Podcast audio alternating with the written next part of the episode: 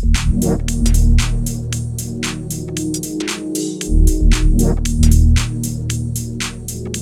Está começando um novo episódio do Fala Colega, o podcast do designer brasileiro.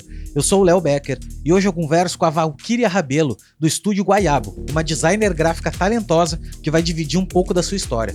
Aquele salve para os colegas da Mocaperia, o nosso site de mockups com cenas 100% brasileiras e o Coffee Club, o café que nos dá energia e aquele pique para resolver qualquer treta. Se ligue nos links da descrição que tem descontos. Agora, bora pro papo com a Valkyria.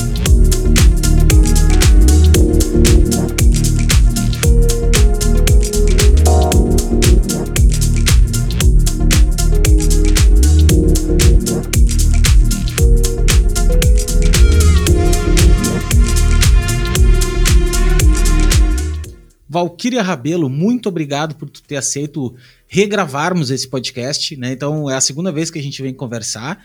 Na primeira vez ficou bom, mas aconteceu alguns erros técnicos aqui na, no estúdio. então a gente resolveu, cara, vamos regravar de novo. Obrigado de coração por ter aceito. Uh, tu é uma pessoa que eu sou fã de carteirinha, já, enfim, já falei isso outra vez também. E principalmente assim pelo teu trabalho, para quem não conhece a Valkyria, ela toca um estúdio chamado Guaiabo, que é um estúdio de design muito bacana, muito legal, e ela vai falar bastante dele para nós. E assim, não quero me estender, quero que realmente poder usufruir o máximo da tua, da tua presença, assim. E eu queria saber que tu contasse um pouco pra gente do início mesmo, assim, da Valkyria criança, eh, se era desenhista, como é que foi, como é que tu chegou no design, quais, quais foram os, os desafios assim que tu passou. Então, não economize na, nas histórias, porque é o que a gente gosta de ouvir. E, cara, obrigado mais uma vez aí. E o microfone está contigo. Obrigada a você, Léo. Fico super feliz com o convite. É sempre bom receber convites para poder falar sobre design, enfim, trocar um pouco de experiências também. É... E bom, já respondendo sua pergunta, Quero dizer que depois, hoje, dessa vez eu vou ser minha entrevistadora também. Eu também vou querer saber um pouco como foi que você começou como designer. Fiquei com essas curiosidades. Não me pergunta que.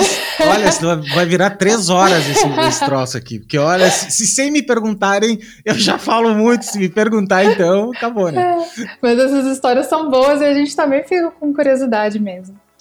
É, bom, você como me perguntou assim, né? Se eu já era desenhista criança e tal. Não era e acho que até hoje não sou. Desenho não é a minha habilidade, assim, onde eu me sinto mais à vontade, pelo menos. É, e acho que tem uma diferença aí entre design e desenho, que é importante de ser entendida, mas ao mesmo tempo cada um tem o seu caminho e seu jeito de chegar até essa prática projetual que a gente tem, né, enquanto profissão. É, acho que talvez assim é, é, um pouco difícil de olhar em retrospecto e falar, ah, esse foi o primeiro momento em que eu comecei a ter interesse por design. E acho que isso tem muito a ver também com o fato da gente demorar a ter clareza na vida sobre o que é design, né? Afinal, acho que até hoje, na verdade, assim, mesmo depois de fa fazer um curso, é, ter anos de experiência com, com a profissão, a gente ainda pode se perguntar e questionar e problematizar quais são os limites dessa área, né, desse campo de atuação. Mas enfim, acho que talvez algumas primeiras experiências que sejam que eu consigo mais delimitar e falar ah, aqui talvez tenha começado o interesse por isso, é, foi né, quando eu tinha cerca de 10, 9, 10 anos. E na época era um pouco raro ter computador em casa, impressora e tal, mas meu pai tinha porque é o trabalho dele demandava e tal. E aí, né, com essa idade eu tive acesso a alguns softwares gráficos ali, que, claro, né, eu era muito nova, eu estava só experimentando. E é uma impressora cera colorida, que na época era o que, há, que havia. E eu lembro de na escola, de eu começar a vender pôster de boy band, fazer adesivos, enfim, de ter essa ideia de quase que um pequeno varejo gráfico. Mas claro, era tudo muito inicial. E anos mais tarde, é, eu já contei essa história, então pro Léo vai ser meio figurinha repetida, né, Léo? Mas enfim. Mas a minha memória, eu sou. Eu, eu faço um ótimo café, na verdade, assim, porque a minha memória é péssima, velho. Eu não. Eu, eu adoro contar as histórias, é, que pode me contar de uhum. novo. Claro que eu vou me lembrar de repente, mas assim, não vá atrás muito da minha memória que que ela não é muito fidedigna. Ai, que bom, que eu fico com medo de repetir até as mesmas piadas, as mesmas formas de contar, então vou nessa. Mas, então, há muitos anos atrás também, né, quando eu tinha é, 16 anos, eu estava fazendo um curso técnico de química nesses centros de tecnologia. E eu estava ali e tal, não estava muito insatisfeita, mas também não estava muito satisfeita, porque eu achava o trabalho, algumas disciplinas principalmente, muito é, de um lugar da exatas que não me deixava ter muita vazão para um pensamento mais criativo. Pelo menos eu não conseguia. Eu acho que outros colegas meus conseguiram se engajar mais, mas eu via que eu estava um pouco fora ali do que era o, o registro e tal. E nessa época, é, alguns outros estudantes que eu ainda nem conhecia é, fizeram, né, por iniciativa própria, um jornal ali na escola que a princípio era de variedades, mas que depois foi se focando mais em literatura. E eu fui me envolvendo com aquilo. Inicialmente eu escrevia uma coluna de cinema, que chamava Cala a Boca Wesley, inclusive. O Wesley era um colega meu. E era bem divertido e tal. Mas aos poucos eu fui me envolvendo mais com outras, é, outras dimensões desse projeto. Então eu fui participando cada vez mais da produção, né, das logísticas ali, de levar exemplar, distribuir. É, e aos poucos também eu fui me envolvendo mais na edição e finalmente no projeto gráfico. É, então foi um, primeiro contato que eu tive com é, um software mais profissional, que na época era o Adobe PageMaker, é meio que o avô do InDesign, para quem não conhecer. E também isso, assim, esse, esse envolvimento, né, tanto me deu esse contato, uma certa familiaridade com essas ferramentas, e foi, de certa forma, um primeiro contato com uma demanda de design editorial. E, por outro lado, por conta desse projeto, eu tive contato com algumas, é, algumas áreas, alguns campos que se ligam mais a uma atividade mais estratégica, de olhar o projeto de uma forma mais expandida, além do projeto gráfico, mas do projeto como um todo, né? Inclusive, esse jornal depois virou um projeto cultural, a gente submeteu ele para alguns editais de lei de incentivo e a gente te, recebeu o recurso. E na época eu fui empreendedora, empreendedora cultural. E isso com 18 anos, bem novinha. É, e por conta dessa experiência, eu tive um choque ali inicial de entrar em contato com gerenciamento de pessoas, é, poder assinar cheques, fazer prestação de contas. Então, ter um contato ali com, com um contador e ao mesmo tempo entender o que, que eram contratos. Enfim, uma série de, de experiências que, a princípio, não fariam parte de uma formação é, padrão de, em design gráfico, das graduações que a gente observa aí no mercado. Mas, por outro lado, isso me deixou um pouco mais à vontade para depois propor a criação de um negócio próprio, né? Então, foi esse duplo sentido, assim, essa dupla funcionalidade desse, dessa participação, né? De entender tanto é, a, parte, a parte do design editorial e da participação no projeto gráfico, né, entrar em contato com as ferramentas, como também ganhar familiaridade com a gestão de um projeto no sentido mais expandido. E me diz uma coisa, como é que começou, como é que tu começou a carreira? No sentido assim de, de cliente, quando é, quando é que tu começou a atender cliente? Tu pegou e já foi como freelancer, assim? Ou tu já começou a trabalhar, tipo, ah, meu, vou, vou. Já teve essa consciência de, de trabalhar num, num estúdio e, enfim. Legal. Uma boa pergunta. É, então, nessa época, nesse jornal que eu comecei a participar, ele era editado é, pelo Daniel Vilac e por outras pessoas também, mas o Daniel Vilac e eu, a gente continua trabalhando junto até hoje no Goiaba. Então, esse núcleo ali dessa dupla, ele persiste até hoje. E a gente, antes de ter o Goiabo constituído mais formalmente, né, porque a gente entende o Goiabo não só como essa personalidade jurídica, mas também como uma série de processos que vão apoiar o jeito como a gente desenvolve projetos, mas inicialmente a gente foi ali experimentando. Então, tanto teve é, essas iniciativas que a gente mesmo é, propunha e produzia de uma forma mais autoral, é, como também é, é, por circular nessa cena literária e cultural, as pessoas começaram a prestar atenção no nosso trabalho e falar: ah, vamos chamar ali os meninos, vamos fazer alguma coisa junto.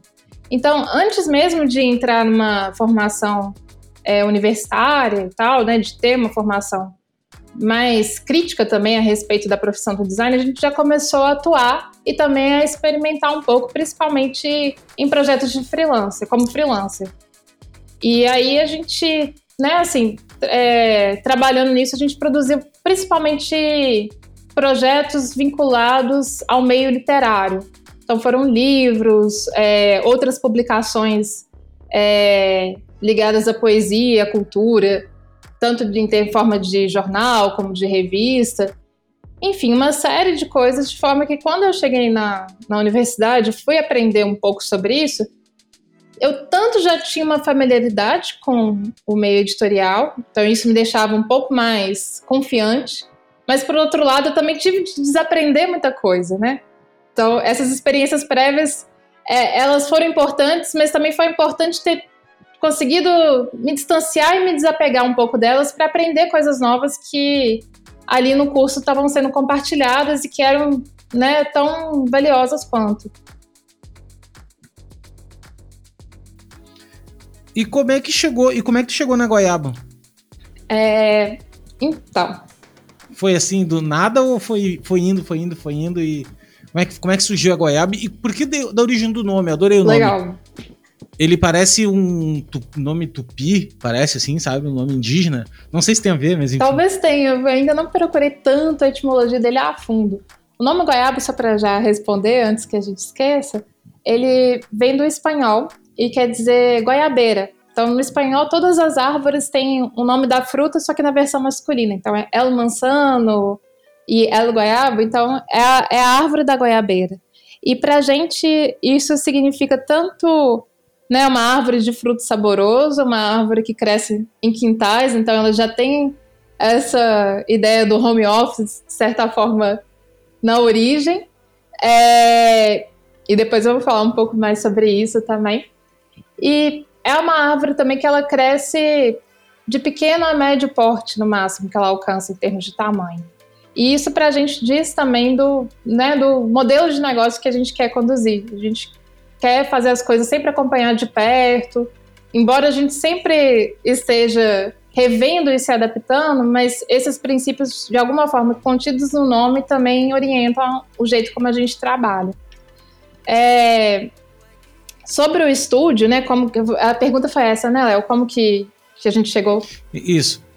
Como é que chegou no estúdio? Joia. Então, depois que eu entrei na, universidade e tal, é, eu continuei trabalhando é, com o Daniel Bilac, que é meu sócio, e a gente continuou trabalhando juntos. Mas, né, enfim, também tinha ali a, a formação da própria é, graduação, e por conta disso eu fiz alguns estágios também em escritórios de design mais consolidados. Eu também fiz um estágio numa empresa que a princípio é, eu era o departamento de design, então enfim tem essas fases diferentes, mas aprendi bastante e depois disso eu ainda trabalhei numa agência de publicidade como diretora de criação. Foi inclusive um trabalho muito legal de fazer. Mas depois de um tempo ali, tal, por questões pessoais e também por uma certa vontade de colocar em prática aquilo que lá atrás eu tinha visto, né, que era isso de poder gerenciar projetos e cuidar, ficar um pouco mais à frente da gestão dos processos e das equipes, eu fiquei com o desejo de fazer um, um estúdio próprio. E, a princípio, essa foi uma ideia que eu fui levando adiante por algum tempo, assim, de forma silenciosa. Eu tenho um caderninho que eu ganhei de uma amiga, eu fui escrevendo nesse caderninho ali, pensando, às vezes, a partir de inquietações. Por exemplo, ah, esse processo que eu conduzi aqui nesse trabalho, eu não achei que foi tão interessante. O que, que poderia ser melhor? O que, que poderia ser diferente? E algo que sempre me deixou um pouco incomodada quando eu trabalhava fora era que os processos eram muito rápidos. E tem que ser mesmo, muitas vezes. Eu entendo demais a realidade dos escritórios e também dos clientes. Mas, por outro lado, eu nunca chegava em algo que eu conseguisse falar com segurança. Olha, eu fiz esse projeto e ele ficou do jeito que eu queria.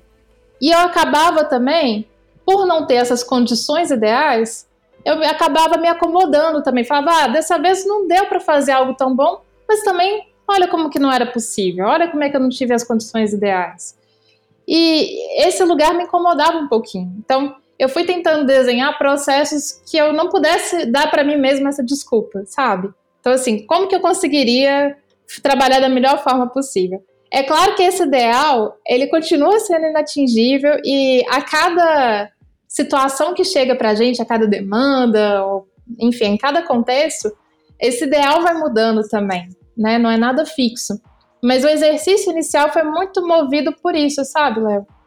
E depois que eu consegui estruturar um pouquinho mais, eu fui conversando, conversei com meus sócios, conversei com outras pessoas, e aí o estúdio ele foi de fato ganhando forma. A princípio, a primeira coisa que eu fiz assim para o Guaiabo ele se concretizar no mundo foi o naming mesmo, né? Então é muito legal de ouvir você falar que você tem curiosidade do nome, de onde que é, como que ele soa, porque essa era um pouco a proposta também, que esse name ele tivesse conectado com o jeito que eu queria trabalhar, mas que ele também despertasse perguntas assim e, a curiosidade das pessoas. Então, acho muito bom de ouvir. E o name tanto reflete isso, assim, de tentar fazer processos com tempo, com cuidado, de casa, né? O home office estava ali desde o comecinho mesmo. Mas depois do name eu fiz a identidade visual. E aí, a partir disso, eu convidei algumas pessoas que até hoje trabalham com a gente é, né, com, em parcerias, em, em projetos que a gente monta equipes de acordo com cada demanda. Né? Então, assim, tem eu e o Daniel, que a gente é meio que essa dupla criativa, mas é, nuclear, assim, né? A gente está em todos os projetos, mas a gente gosta muito de chamar outras pessoas para trabalhar com a gente. Até porque nem sempre a gente tem todas as expertises para lidar com uma demanda, né? Então, às vezes, a gente precisa de um desenvolvedor, de profissionais de outras áreas ou também porque a gente reconhece que, de repente, mesmo trabalhando com outros designers, que aquele diálogo vai ser mais rico, que a gente vai conseguir chegar numa solução mais acertada para aquele projeto. É, e, enfim, a partir desse movimento, assim, de chamar outras pessoas, a gente também foi percebendo, sentindo necessidade de afinar mais os nossos processos. Então, aquilo que a gente conduzia muito intuitivamente entre a gente ali ia fazendo e tal, e as coisas, né, enfim, iam tomando forma, a gente precisou parar e pensar, olha, como que a gente pode estruturar isso daqui? Quais são as etapas de um projeto? Ou que etapas que a gente gostaria que tivessem, é, que fossem recorrentes na maioria dos processos que a gente segue, né? Então, esse tipo de trabalho colaborativo, de certa forma, ajudou a gente a estruturar um pouco mais a forma como a gente trabalha, e eu acho que é isso que, que é o que de fato caracteriza o Guaiaba, assim, o estúdio. É esse jeito de fazer e esse jeito de pensar design. Acho que é isso, assim, não sei se eu respondi. Eu, eu adoro, não, eu adoro o nome, até achei que era um nome de. Com uma etimologia nesse sentido tupi, uma coisa assim, tá. sabe?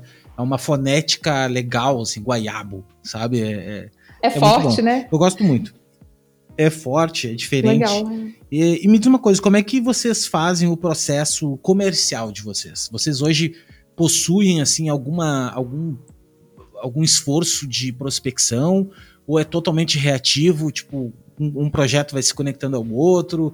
Como é que é assim? Porque é uma questão que eu gosto muito de falar disso porque eu acho que é uma das grande crise que a gente tem na, na nossa carreira. Em outras existe também, mas a gente só pode falar da nossa, uhum. né? é, essa questão de vender, essa questão de tipo conseguir cliente, principalmente para nossa galera que está escutando, assim, que é uma galera que está começando muitas vezes, né? Como é que tu faz hoje isso? Como é que vocês fazem isso hoje? Boa. É, bom, a gente não faz hoje nada de prospecção ativa. E não, não tem nem nenhum julgamento negativo quanto a isso, não. Na verdade, até é um desejo. Mas é, tanto eu quanto o Daniel, a gente está é, estudando, né, enfim, processos formativos de mestrado, essas coisas, então a gente também não tem muito como abarcar mais demandas do que a gente assume hoje. Então essa não é uma prática que a gente faz, mas a gente, né, assim, estudou um pouco sobre vendas, é claro, e acho que o conselho que eu daria de forma geral, assim, uma recomendação que não é uma regra, tá? Mas é baseada mesmo na, na nossa experiência, é de conhecer o público, de conhecer o, o seu perfil de cliente com quem você está conversando. E eu estou dizendo isso porque a gente estudou bastante sobre vendas. Né? E é claro que o nosso conhecimento e nosso acesso a isso é realmente limitado. Acho que é, que é uma luta para designers de modo geral e não é algo que, a princípio, faz parte de uma formação. Né? Eu, eu no meu curso eu não vi nada sobre vendas. Eu fui, meu curso ele me orientou mais para a prática ali mesmo, para o fazer design, do que para, enfim, pensar em como conversar com um potencial cliente sobre isso e como eu posso falar do valor do meu trabalho para outras pessoas. Isso foi algo que a gente foi aprendendo com o tempo, de forma um pouco intuitiva, mas mesmo esses cursos, essas coisas que oferecem um pouco mais de bases para a gente, acho que é importante olhar para isso como um pouco criticamente e pensando muito, colocando sempre o público com quem a gente está conversando em perspectiva. Porque nem tudo que vem assim pronto, né, que vem como modelo, vai valer para aquela situação. Então, acho que é, é sempre esse exercício, assim, de tentar olhar para as metodologias, mas adaptar aquilo para o contexto em que a gente está. E, e quando eu falo de conhecer o público, é importante também de colocar tanto aquele. É, pensar nos clientes que chegam para a gente hoje, mas também para os clientes com quem a gente quer conversar daqui para frente, né? E esse ajuste é importante, porque às vezes a gente tenta é, chega ali um cliente que a princípio não, é, não tem tanto perfil e tal, e a gente tenta algumas coisas e não dá tão certo. Às vezes pode até rolar uma frustração. Mas de repente é porque aquele cliente ainda não é o, o grupo de pessoas que você gostaria de estar conversando ali para fazer um projeto. Então acho que é importante ter saber ler ali a situação e saber responder e adaptar, se adaptar a ela. É, né, mas acho que é, em termos de venda mesmo, acho que é isso, Léo. É, é, Pode falar. É que tu falou uma, tu falou uma coisa que é bem real, assim, que, cara, na, na, na internet, quer dizer, na faculdade a gente acaba não aprendendo a vender. Não. E eu acho uma pena isso, sabe?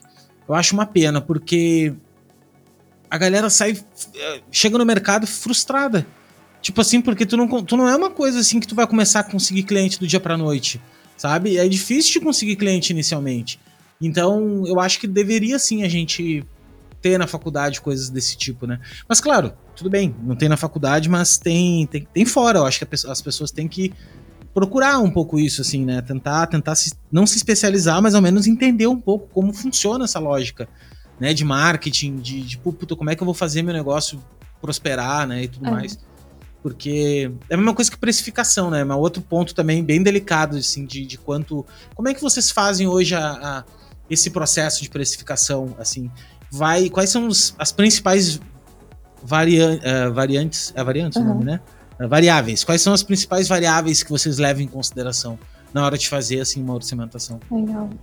É, bom, quando a gente vai precificar e tal, a gente considera tanto essas tabelas que as associações profissionais de design soltam, né? A gente considera elas como referência, não como ponto de, de chegada, mas como um ponto de partida. E as variáveis com que a gente trabalha são parecidas com o que estão ali, né? Então, basicamente, o que a gente tenta fazer é dimensionar a complexidade do, do projeto, entendendo qual é o escopo, e ter um escopo bem detalhado antes de começar é fundamental, pelo menos da forma como a gente conduz, né? Eu estou falando que funciona para a gente, e acho que é importante de frisar isso, porque eu já vi outros estúdios trabalhando com modelos diferentes e que funciona também.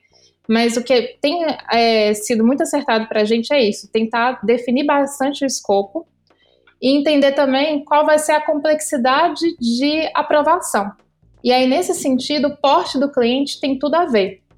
Quanto maior é, a empresa, né, se a gente estiver pensando em clientes pessoa jurídica, provavelmente mais, mais instâncias de aprovação a gente vai ter que passar. Então, vai ter uma reunião inicial com um time de comunicação, de marketing, por exemplo. Depois a gente vai fazer uma reunião com a diretoria para mostrar o mesmo projeto e ouvir as impressões e, né, tanto contornar objeções como também absorver e ajustar ali de acordo com o que for é, necessário.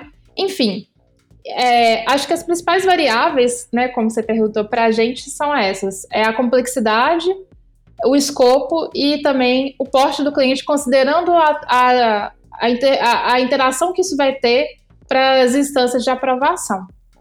E algo que eu acho que é fundamental de falar, parece uma outra área, mas que tem tudo a ver, é também sobre contrato.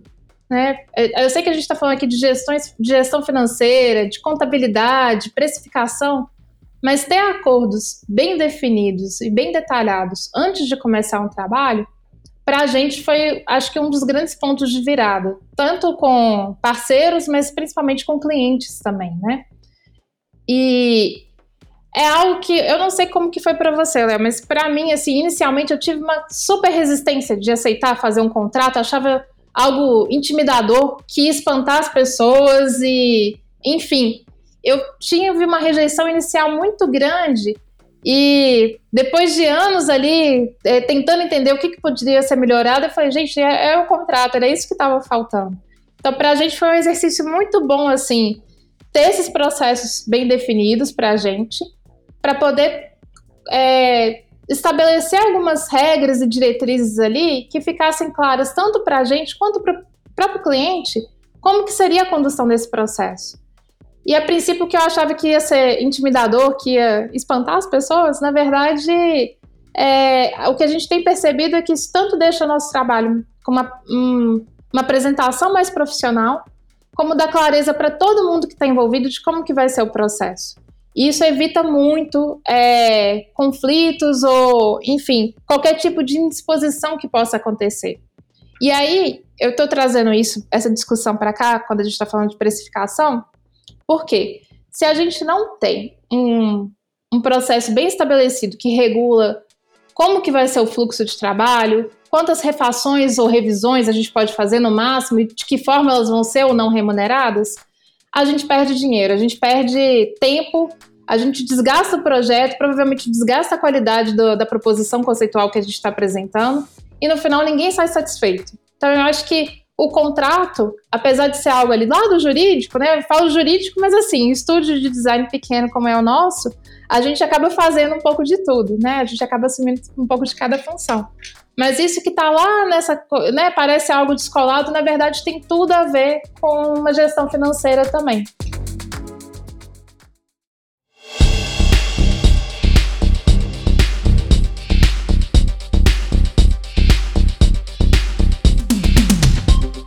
Seguinte, colega, se você curte os papos que temos por aqui, tire ensinamentos para sua carreira e até para sua vida, queria te pedir um help. Estou fazendo uma vaquinha para auxiliar na produção de toda a temporada de 2023 do programa. Você pode contribuir com quanto quiser. É só uma vez e vai ajudar demais. O link da campanha no Catarse está na descrição do episódio. Te agradeço demais se você conseguir ajudar. Tamo junto. Não, tu falou uma coisa agora que é, que é muito louca que eu adoro falar, que eu quero que tu fale mais sobre, que é a questão de ser multidisciplinar. Uhum. Porque a molecada quer começar o trabalho sendo, quero trabalhar com identidade visual. Meu lance é fazer identidade visual. Velho, beleza, não tem problema nenhum enquanto tu quiser se especializar. Só que nós somos designers. E designers são pessoas criativas e pessoas amplas. Quanto mais amplo for o teu conhecimento de projeto, e tu falou uma outra coisa também que eu acho incrível, que eu também Assim, hoje eu estudo. Eu não fiz faculdade na minha vida, né? Trabalhei a vida toda como autodidata e agora eu faço duas faculdades. Eu faço publicidade e Legal. design. Que eu quero fazer mestrado, quero fazer doutorado também, enfim. Tô nessa pira de estudar depois de velho. Aí é o seguinte: o que, que, eu, que, que eu queria dizer com isso? Que.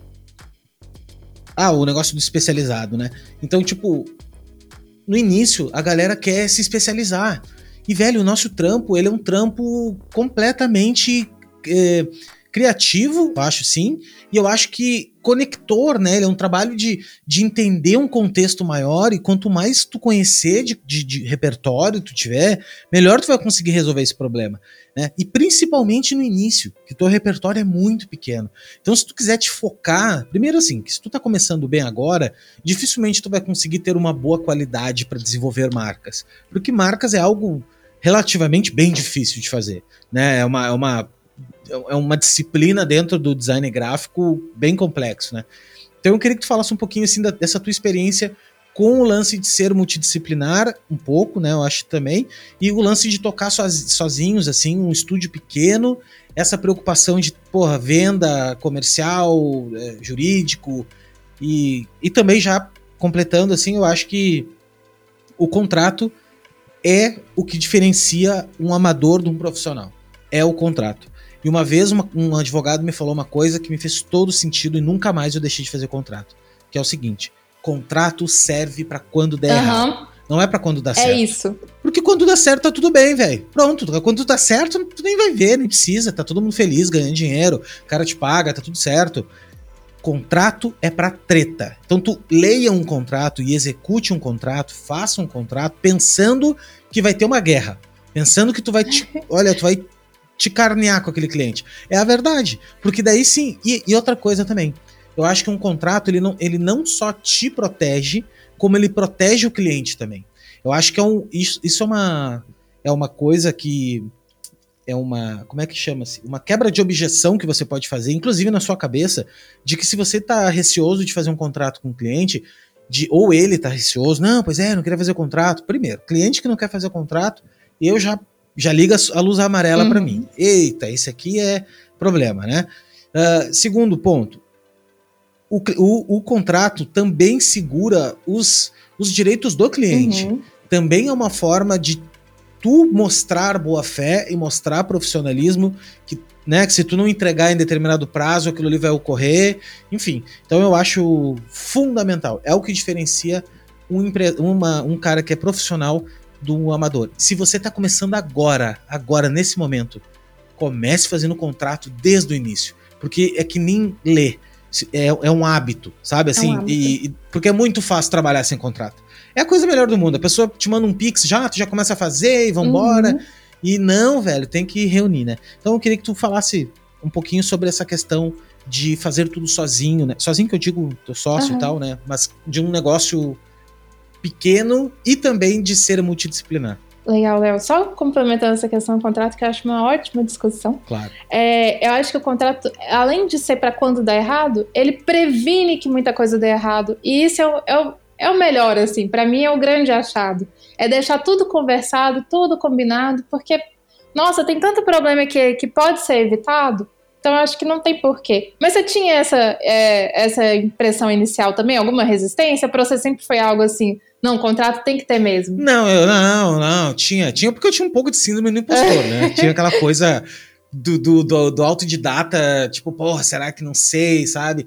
Mas eu sabe que eu tive empresa desde muito Legal. novo, sabe por quê? Porque bem no início da minha carreira, quando eu tinha 17 anos, eu tenho 37 hoje, né? Mas quando eu tinha 16 para 17, assim, uh, eu, o primeiro cliente que eu peguei, segundo cliente, assim, que eu peguei, era um cliente já que necessitava eu gerar uma nota fiscal. Uhum. Sabe assim, era um cliente que, que, um amigo me indicou e era um cara que. Eh, era uma rádio grande, enfim, uma rádio. Eu sou do Rio Grande do Sul, hoje eu moro em Santa Catarina, mas era uma rádio Atlântida, que é de uma rede lá chamada RBS, né? Que é, que é quem transmite, retransmite a Globo tal, lá no Rio Grande do Sul. E eles tinham uma rádio, e enfim, eu fui, comecei a trabalhar com eles e, cara, tinha que ter uma nota fiscal. Então, desde o início, já foi fazendo nota fiscal, já, já pagando imposto e já fazendo essa, essa parada. Então eu me acostumei muito cedo a fazer essas coisas. Mas eu te, te admito que eu fui começar a usar bastante contrato num período depois, assim, que quando eu comecei a tomar os primeiros uhum. tufos, assim. E nem foi tufo de não receber dinheiro. É, eu acho que eu recebi muito, eu, muito pouco tufo nesse sentido, assim, de não receber. Mas esse não é o pior tufo. O pior tufo é tu ter que ficar fazendo alteração infinitamente ou, ou esperando um feedback do teu cliente que não vem nunca e tu atrelou o pagamento do projeto à aprovação. A entrega do, do, do troço. Daí o que acontece? O cliente não te paga, não te devolve o feedback, porque ele é malandro, ele sabe que, porra, se eu, te, se eu responder, ele vai terminar, e se ele terminar, eu tenho que pagar. E daí tu fica naquela. Então, assim, não nunca trele os pagamentos às entregas do projeto. Faça diferente, né? Eh, eu hoje, hoje eu tenho as principais cláusulas de um contrato para mim são o lance de alterações, uhum. é duas levadas de alteração, a partir dela é 10%, 15%, dependendo do valor do projeto, sobre cada alteração, porque daí é aquilo ali que nem tu disse, aquilo ali já gera uma situação assim, vou vou parar para prestar atenção nessas etapas que ele falou para mim uhum. aqui. Nessas etapas, que, que, é uma coisa também que eu queria discutir contigo, é que são muitas coisas agora, né, entrar. Mas assim, que é uma questão assim, ó. que é que faz parte dessa questão do processo do trabalho, né? É, se você faz direito os processos, né? Cada um tem seu processo, eu não acho que existe uhum. um só. Eu acho que design, né, cada um tem sua maneira, mas de um modo geral, qualquer qualquer designer pesquisa, né, faz uma etapa de pesquisa, encontra possíveis soluções para discutir em cima dessas soluções, para depois prototipar em cima né, dessas, dessas, ideias até se chegar num, num, consenso. O que a galera faz, primeiro de tudo, é não ter esse, esse, essas etapas claras, porque eu acho que essas etapas são importantes, tu ter desde o início do planejamento, desde a pesquisa e tudo mais. E a outra, que a galera não faz muito, é a, a etapa de debriefing que eu adoro fazer. Por quê? Porque o debriefing para mim é quando o cara eu vou lá, brifo, né? Enfim, o cara trago para casa o problema, dou uma pesquisada inicial, sabe? Dou uma pesquisada, entendo da, da situação, do terreno, assim, vejo quais caminhos po possíveis poderiam ser, assim, muito superficiais, mas caminhos que poderiam ser, e levo de volta para o cliente. Uhum. E daí, quando eu volto para o cliente, eu volto com coisas na mão. Eu volto assim: olha, cliente, eu, eu, aquela ideia que tu me deu, olha só, pesquisei um pouco sobre isso, olha só que legal isso aqui. Olha, tem, tem isso aqui também, tem esse aqui outro e tal. E jogo na mesa coisas que eu encontrei. Né, fui pra floresta, catei um monte de flor, borboleta, coisinha, e trouxe para ele ver, né? Trouxe assim, joguei na mesa. Com aquilo, quando ele olha para aquilo, isso já é trabalho, beleza? Isso já faz parte do nosso trabalho. Eu acho que é, esse, esse, essa etapa de colher esses, esses dados e já dar algumas, né, alguns feedbacks estruturados para o cliente. Só que eu não trabalhei no processo produtivo ainda. Eu estou no processo que é interessante as pessoas entenderem que é um processo também de trabalho, que é o processo de pesquisa, tão importante quanto de produção, se não mais importante, eu diria. É, nesse momento, é um momento que eu, que eu erro muito pouco daí. Porque daí o cliente, eu saio de lá com um caminho mais ou menos. O cliente, ele, ele co-criou comigo, ele teve um pouco de visão, assim, porra, olha só, eu acho que realmente o Léo me mostrou essa etapa aqui, esse processo, de repente, esse caminho. Então, quando eu volto para a caverna, caverna para criar, é, quando eu volto para criar, eu, eu, ele, eu não vou reaparecer lá depois de 30 dias com um projeto completamente que o cara nunca viu nada. E daí o que acontece? Acontece que tu tá, tu tá dando um tiro na lua, cara, para acertar, né? Tipo, não tem cabimento fazer isso. Então, e a galera erra nisso. Ah, pois é, mas o meu projeto foi, foi reprovado. Cara, tu tá, tu tá abrindo um gap gigante entre o briefing e a tua primeira entrega. E as pessoas acham, eu gosto de reforçar essa etapa, porque eu acho isso para mim mudou a minha vida quando eu comecei a fazer isso, que, que é assim, Cliente não gosta de ser surpreendido, gente. Quem é que disse que cliente gosta de não, vou receber uma surpresa? Não, velho. Cliente gosta é do saber o que vai acontecer.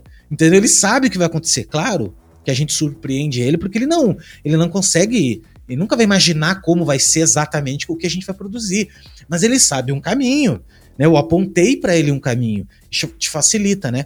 Então, no contrato, é, daí voltando à etapa do lance do contrato, é que eu boto duas alterações e depois disso. Porque, tá, Léo, mas se, se o cara não gostou? Não, velho. Se ele não gostou, teve dois caminhos aqui. Primeiro deles, tu errou, foi tu que errou, tu, tu errou nesse processo, ou tu não tem um processo desse. Ou segundo, não é erro teu, é erro dele. Ele não levou a sério aquele momento e tu não ou tu não deixou claro para ele, né? Tu não que nem tu, de, tu, tu, é, tu, é de, tu é de gráfica também. Para quem não sabe, quando tu vai fazer uma prova numa gráfica, tu tem que assinar uhum. a prova. Tu assina a prova. E daí, se, se o troço rodar lá e tiver errado, não é teu problema, não é o problema da gráfica. Foi tu que aprovou o troço lá, tu assinou o troço, entendeu? Então, é a questão do contrato. Se, é, se, se, quanto mais processos tu tiver, quer dizer, não é mais, né? Mas quanto mais redondo o teu processo tiver, melhor vai ser, e aí sim faz sentido o contrato, e aí tu vai parar de sentir esse, esse sentimento que tu me perguntou. Se eu tinha no início, assim, de. Ah, Léo, mas será que no início. Eu tinha um pouco desse lance no início, porque eu não entendia o peso das cláusulas, Isso. sabe? Assim, eu não, eu não conseguia. É... Ah, meu, eu não achava útil aquilo. Eu ficava pensando, tá, meu, mas pra que, que vai servir isso, sabe? Uhum. Assim. Então, assim, número de alteração, para mim, é principal, a principal cláusula de um trabalho criativo é número de alteração, porque é onde ferra a gente. E outra é os pagamentos não atrelados às entregas. Que é assim, Cara, o pagamento ele é feito 50% antes, 30 60. Ponto. Ou sei lá o quê, né? Enfim, interessa se, se, se o processo ocorreu em 45 ou se o processo ocorreu em 15. Interessa, velho. Aí tu faz um outro planejamento de roadmap com a entrega do projeto atrelado aí ao projeto. Porque daí é o seguinte, e também tem uma outra questão que eu coloco em contrato, que é o seguinte, velho, o cliente tem uma semana, dez dias posteriores à data que eu coloquei lá, para senão o projeto vai ser encerrado. E boa noite pro gaiteiro, velho. Boa noite pro gaiteiro é do Rio Grande do Sul. É, Achei tipo, muito legal. Cara, acabou a festa, entendeu? É, boa noite pro gaiteiro e acabou a festa, entendeu? Tipo, cara, é, porque senão, senão o que acontece? Não é só o financeiro, gente não é só o financeiro que te atrasa. Não é só tu receber. É aquele sentimento de tu receber o teu trabalho, receber o trabalho. Eu tenho cliente que me paga, o cara me paga o trabalho, mas não, não, mas não me dá o feedback. Uhum. Aí tu fica com o trabalho preso na tua pauta, que daqui a seis meses vai reaviver das sombras, já pago, que tu não tem vontade nenhuma de executar aquele troço, e tu tem que fazer. E, e, e, a tua hora, seis meses, daqui a seis é meses, outra. já mudou o valor. Daqui a pouco é outro, cara. Tu tem tá outra realidade, outra vida. Outra tá taxa ligado? de juros. Então, outra taxa de juros, outra é, inflação, exato. né? Então, é, é, é, bem isso, assim. Eu acho que contrato é uma coisa muito.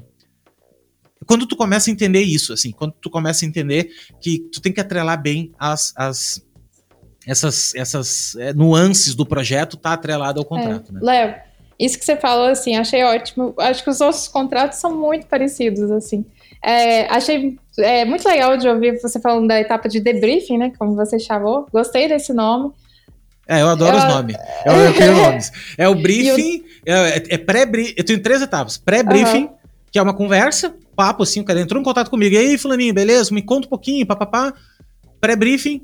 Daí vem o uhum. briefing, que daí eu mando para ele perguntas pré-estruturadas, porque daí eu já tive o pré, né? Daí eu já sei, não adianta mandar um troço fixo, senão muda perguntas é, ali. Sim. E o debriefing, que é o ponto de eu levo para ele daí, mas o debriefing só vem uh, depois de ele começar a pagar. Isso. Porque, porque, cara, é trabalho, né? É, tipo, eu já tô levando nosso trabalho intelectual, gente, tá? Deixa eu só deixar bem claro isso pra, se você não entendeu ainda. O nosso trabalho, ele é um trabalho de cunho intelectual.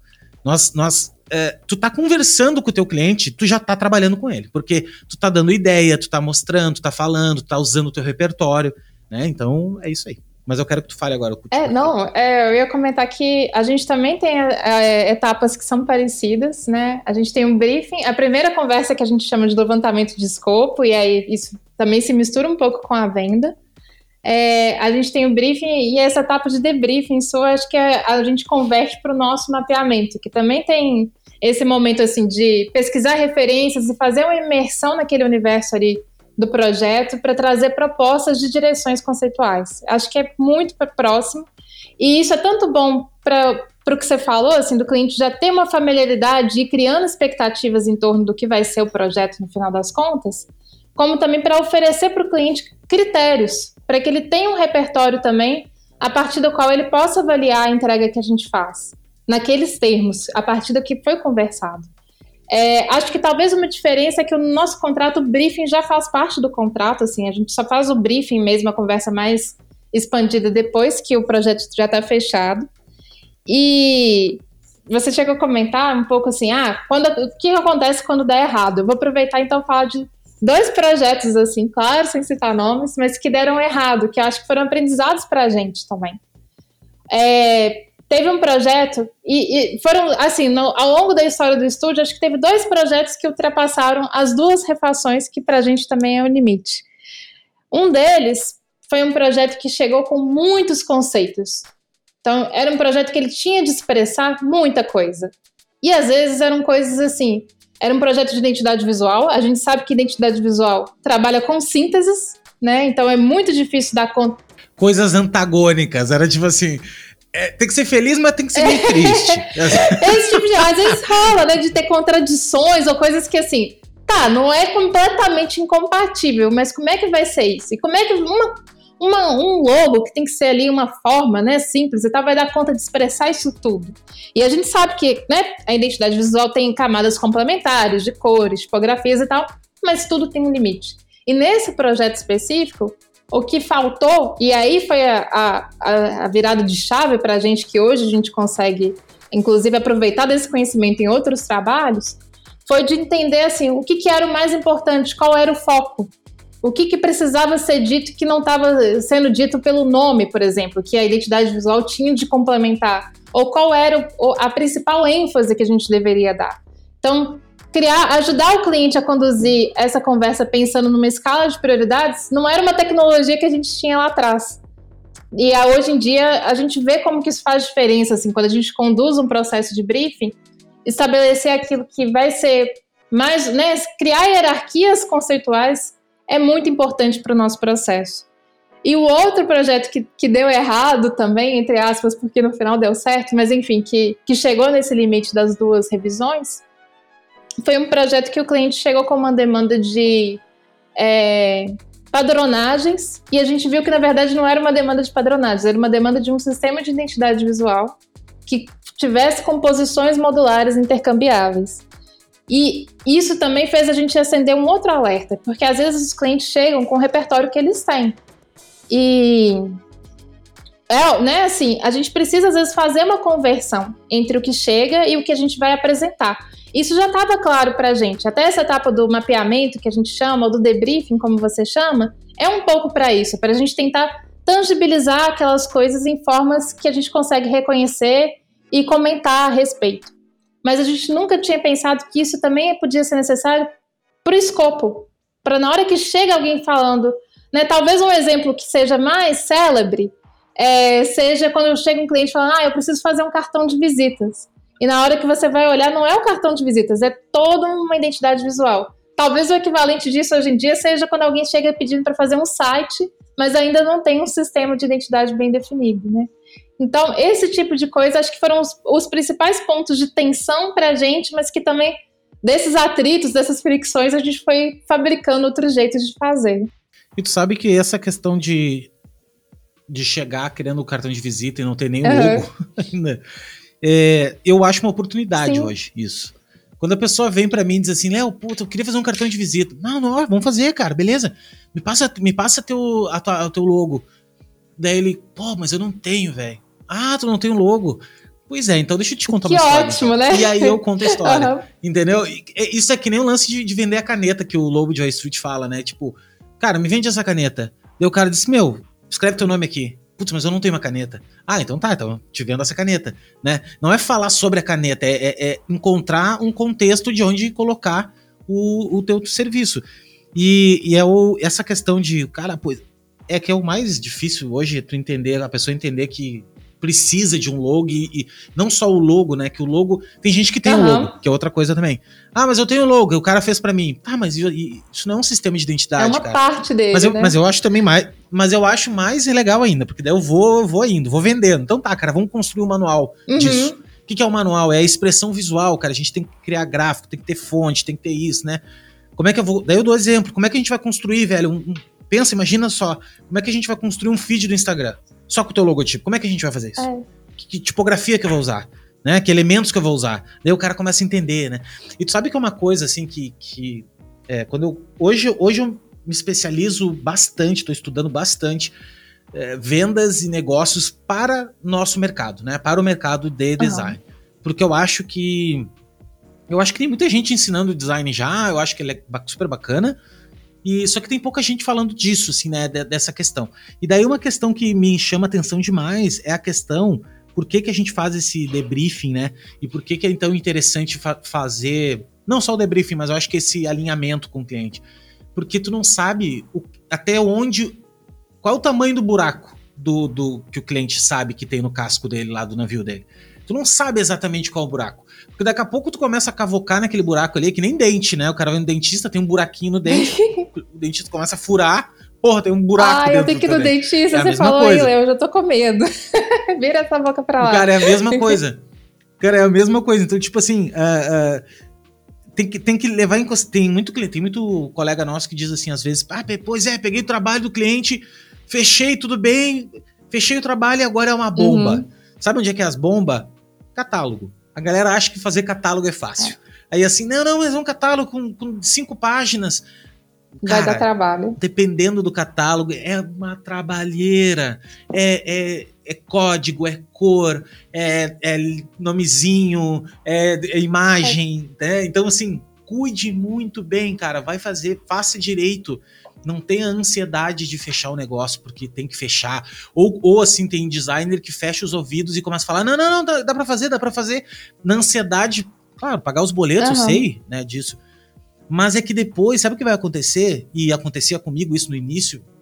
Por isso que eu consigo falar muito bem disso, porque no início eu, eu acontecia isso comigo. Eu botava a culpa no cliente. Eu dizia assim: não, ah, o cliente não sabe nada. Porra, o cara é um picareta. Peguei o cara, o cara me enganou. Sabe umas coisas assim? E, e, e, não era eu que tinha errado. Era eu que não tinha perguntado direito. Eu que aceitei. Uh, uh, assim, porque, cara, vamos ser bem sinceros. O cliente ele quer resolver o problema dele. E se ele puder fazer tudo isso pelo um valor pela metade, ele vai fazer. Não, não seja ingênuo, né? Não, não caia nessa. Então, essa etapa de, de entender muito bem, cara, sabe? É que nem um médico, pede exame. Né? O, o nós, para nós, os exames é isso, é essa, é esse momento de dar uma olhada no trabalho. Da... Claro que assim, tem projetos que, por exemplo, vem, vem de clientes, indicação de um cliente, por exemplo né, algum cliente te indicou. No primeiro papo que eu bato com o cliente, se eu sentir que já rolou uma sinergia, se eu, se eu, vi, se eu ver assim que é uma empresa legal, tem, tem potencial, né?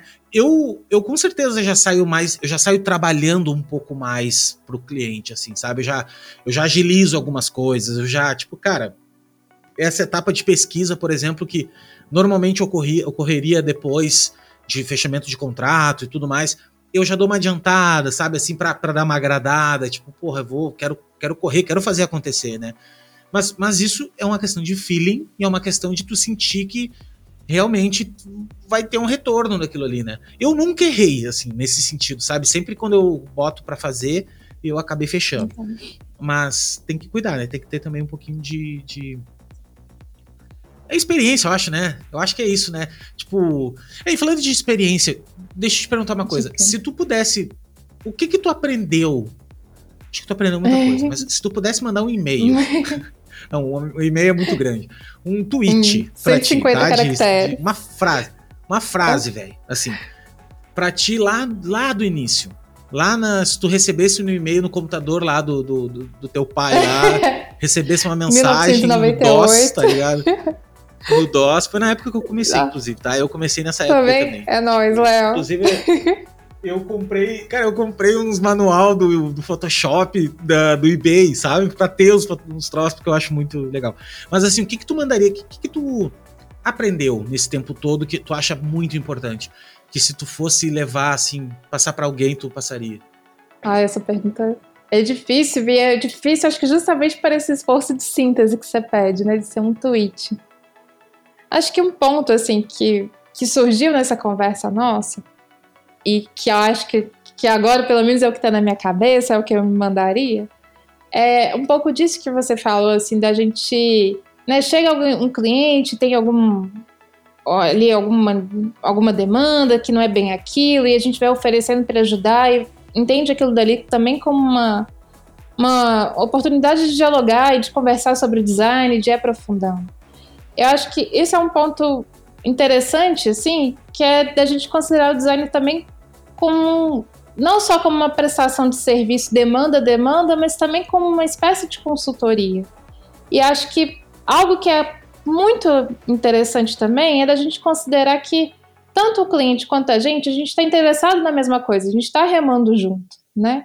Então, saber que a gente está indo para a mesma direção, mesmo que em alguns momentos cada um puxe para um lado ou indique um caminho, nem sempre é, atender a um projeto é atender a todos os pedidos também, né? Às vezes a gente tem que ter um distanciamento, dar um passo para trás e pensar, olha, isso aqui que estão me pedindo é realmente o que esse trabalho precisa? Ou é realmente o melhor caminho que a gente pode seguir?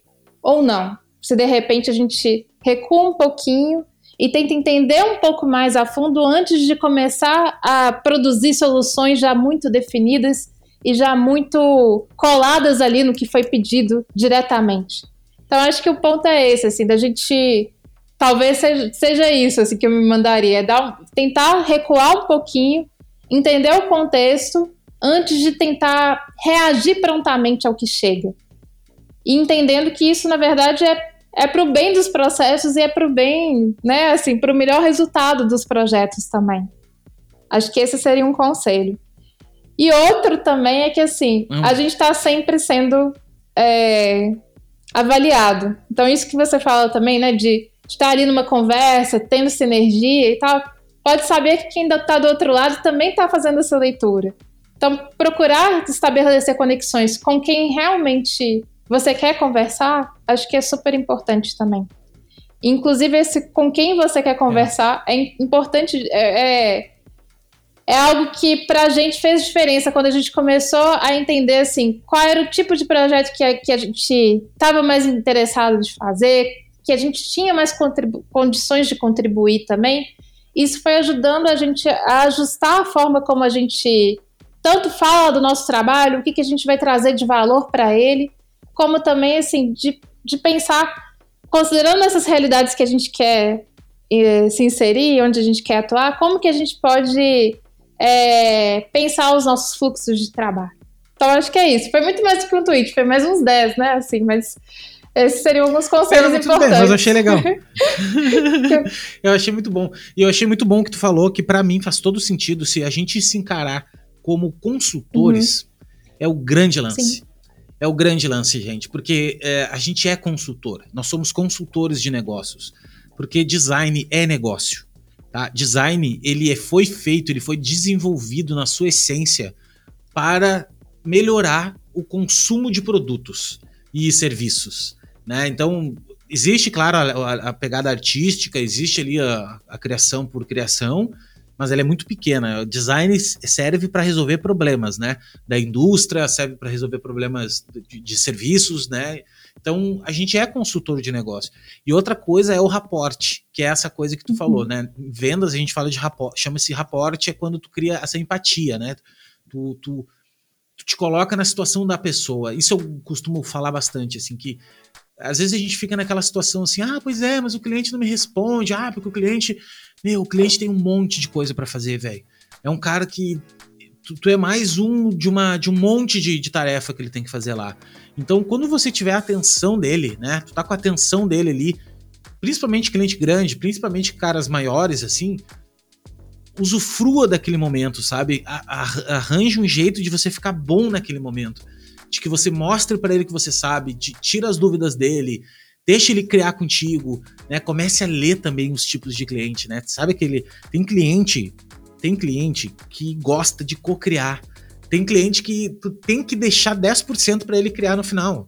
Senão ele não vai aprovar, né? Isso a gente vai começando a pegar assim, não seja intransigente do tipo assim, não, porque não posso mudar, não vou, não vou poder trocar a, a, a troço. Claro, eu acho que tem mudanças e mudanças, né? Tu sempre vai deixar claro pro cliente. Ah, não, eu quero mudar do verde pro azul, cara, porque eu não gosto de verde. Ah, bom. Mas assim, o, o, o verde ele tá embasado no processo, né? Vocês entenderam por que, que a gente escolheu verde. E se, se nós colocarmos azul, vai sair completamente do, do, né? Não, mas eu quero azul, então tá, velho, é azul, pronto, acabou, entendeu? É teu, é teu negócio, é teu projeto. É tu que vai ficar com, com é ele que vai ficar olhando para aquele projeto o resto da vida, não vai ser tu. Obviamente que é o tipo de projeto que vai ficar meio torto, né? Vai ser aquele projeto que de repente tu não vai aproveitar, vai ser aquele troço que eu aproveito porque eu boto na versão que eu aprovei, né, no meu portfólio e, cara, só se for um cliente muito grande, mas assim, quando é cliente pequeno, eu, boto a versão que eu quis, porque, enfim. É, mas, daí, mas daí também eu acho que depois, com o tempo, vai acontecendo de tu começar a atrair e fechar clientes que estão contigo pelo teu trabalho né? Que estão contigo pelo teu estilo. Não é estilo, né? Porque eu acho que designer é, tenta fugir um pouco de ter estilo, né? Porque tem, tem que ser super versátil, assim. Mas eu acho que, que gosta do, do teu pensamento de projeto, né? Do teu pensamento, assim, de solucionar alguma coisa. E isso é muito legal. É aí que para mim surge a mágica de, de tu te encontrar, assim, de... Pô, o cliente aprova sempre porque, cara, porque, ele, porque tu tá alinhado, assim, né? Então, eu acho muito massa, assim, de verdade. Acho que. Acho design incrível. Adoro pegar projeto novo. E até tô pegando bem poucos projetos hoje. Eu tô bem na linha de ensino, linha, né, de fazer, mas eu faço para mim as coisas. Sim. E mas eu tenho vontade, assim, tenho saudade também de pegar. Um eu também acho. De projetos. Acho sempre instigante. E, inclusive, assim, essa formulação, né, que ah, design é, resoluciona problemas. Eu gosto dela, eu gosto da ideia da resolução de problemas, eu acho que tem algo da matemática dela, assim, que eu olho e falo, hum, que beleza, dá, é. dá vontade de sentar e de fazer. Mas eu também fico muito instigada por essa ideia, assim, do design ser um jeito de criar e de projetar outros mundos possíveis, outras possibilidades que não estão dadas ainda na realidade. E até isso, assim, é, quando a gente está falando de vendas e tudo mais, e dessa sinergia com os clientes que começam a procurar a gente não é, para ser mais um estúdio que vai resolver uma questão para a gente, mas alguém que está ligado a um tipo de trabalho, uma expectativa do que a gente vai criar, acho que um ponto que é também não está diretamente conectado com a venda, mas que tá, né, ainda assim tem uma relação para a gente é também assim, ter um portfólio, inscrever o projeto em premiações, em sites que vão dar algum destaque, algum reconhecimento, sair em publicações. Isso tudo parece às vezes que é quando a gente vê assim as pessoas postando no Instagram, ah, nosso projeto foi selecionado ou foi publicado por um site, parece que aconteceu magicamente. Mas na verdade tem um grande trabalho por trás daquilo, que é de tentar registrar, documentar aquele processo de uma forma que seja interessante, atrativa e ao mesmo tempo de mandar isso, submeter isso para os editais ou para as publicações, para os sites, o que for. É, mas esse trabalho, né, dá trabalho, é, consome tempo, mas ele é muito valioso porque ele aumenta o valor percebido do seu trabalho, do seu processo, assim. E tanto para a gente mesmo, né, mais autoconfiança para a gente sentir segurança do que a gente está fazendo e conseguir falar disso com mais propriedade quando a gente está conversando ou com o cliente ou com outro tipo de, de pessoa que está vinculada ali no projeto.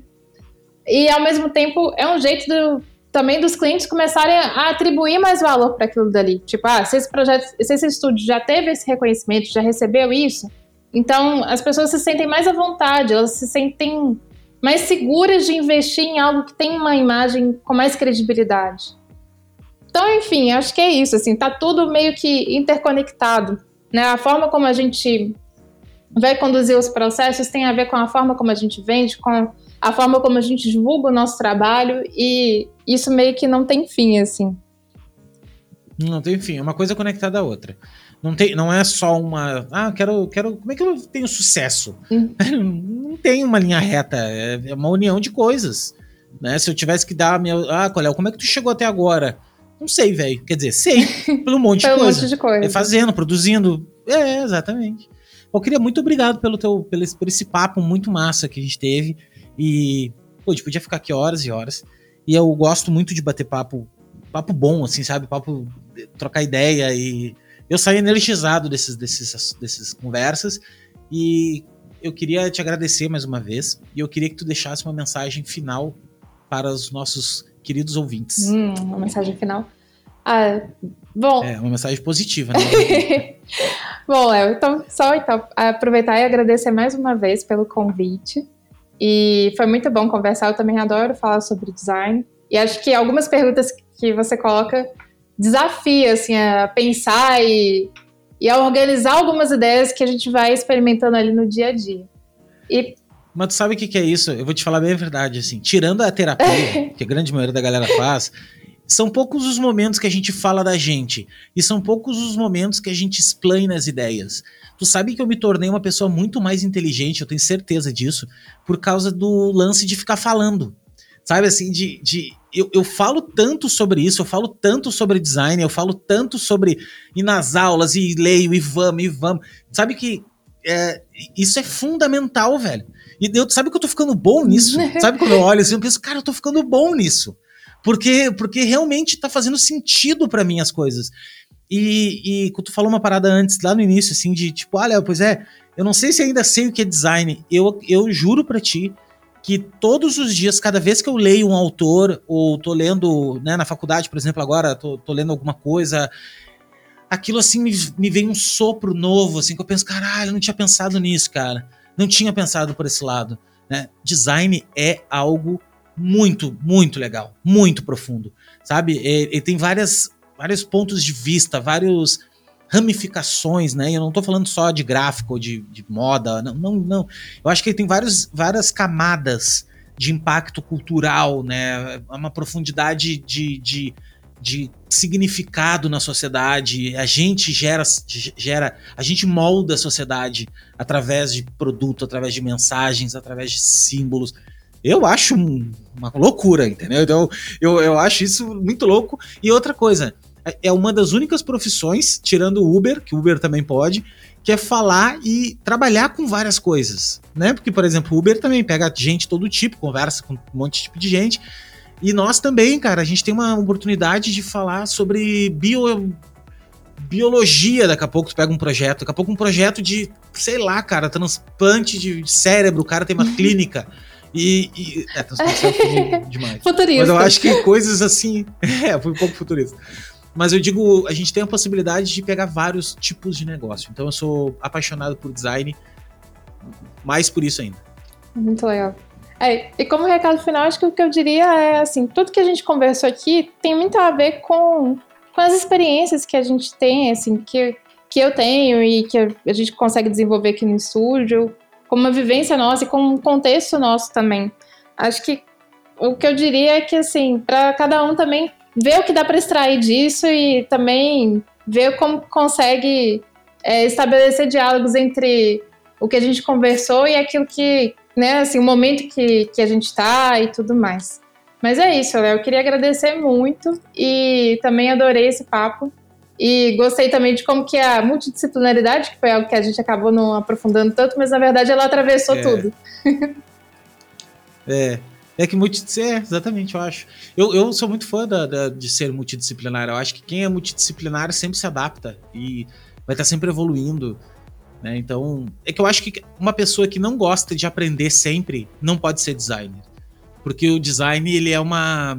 Eu, ve, eu noto isso nitidamente, assim, em portfólios da galera. Tem portfólio de gente que trabalha há 20 anos no mercado e tu vai olhar o portfólio do cara, o cara parou nos anos 90, assim, sabe? Na época de, de pegar o logo e colocar na marca d'água, assim. E, e, os trabalhos dos caras é tudo assim. O cara não evoluiu, entendeu? Ele não, não andou, assim.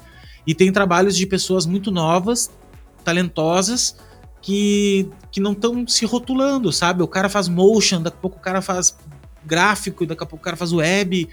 Eu acho que a questão toda é tu te achar, entendeu? E, e fazer, produzir, né? E principalmente fazer.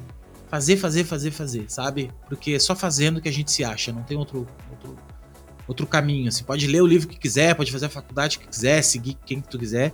Se tu não. Se tu não fazer, né? Não, não executar, nada adianta. Eu queria, obrigado, tá? Obrigado de coração. É, obrigado por você também que está escutando esse podcast até então. Queria mandar um beijo também para a galera da, dos meus queridos da Mocaperia, que são né, um dos maiores e melhores repositórios de mockups out of home do Brasil, que eles não são os únicos hoje, mas são para mim os melhores. Não é só porque são meus amigos, mas uh, são ótimos. Link tá aqui na descrição desse episódio. E a gente se vê na próxima. Brigadão e tamo junto. Beijo, gente. Até mais.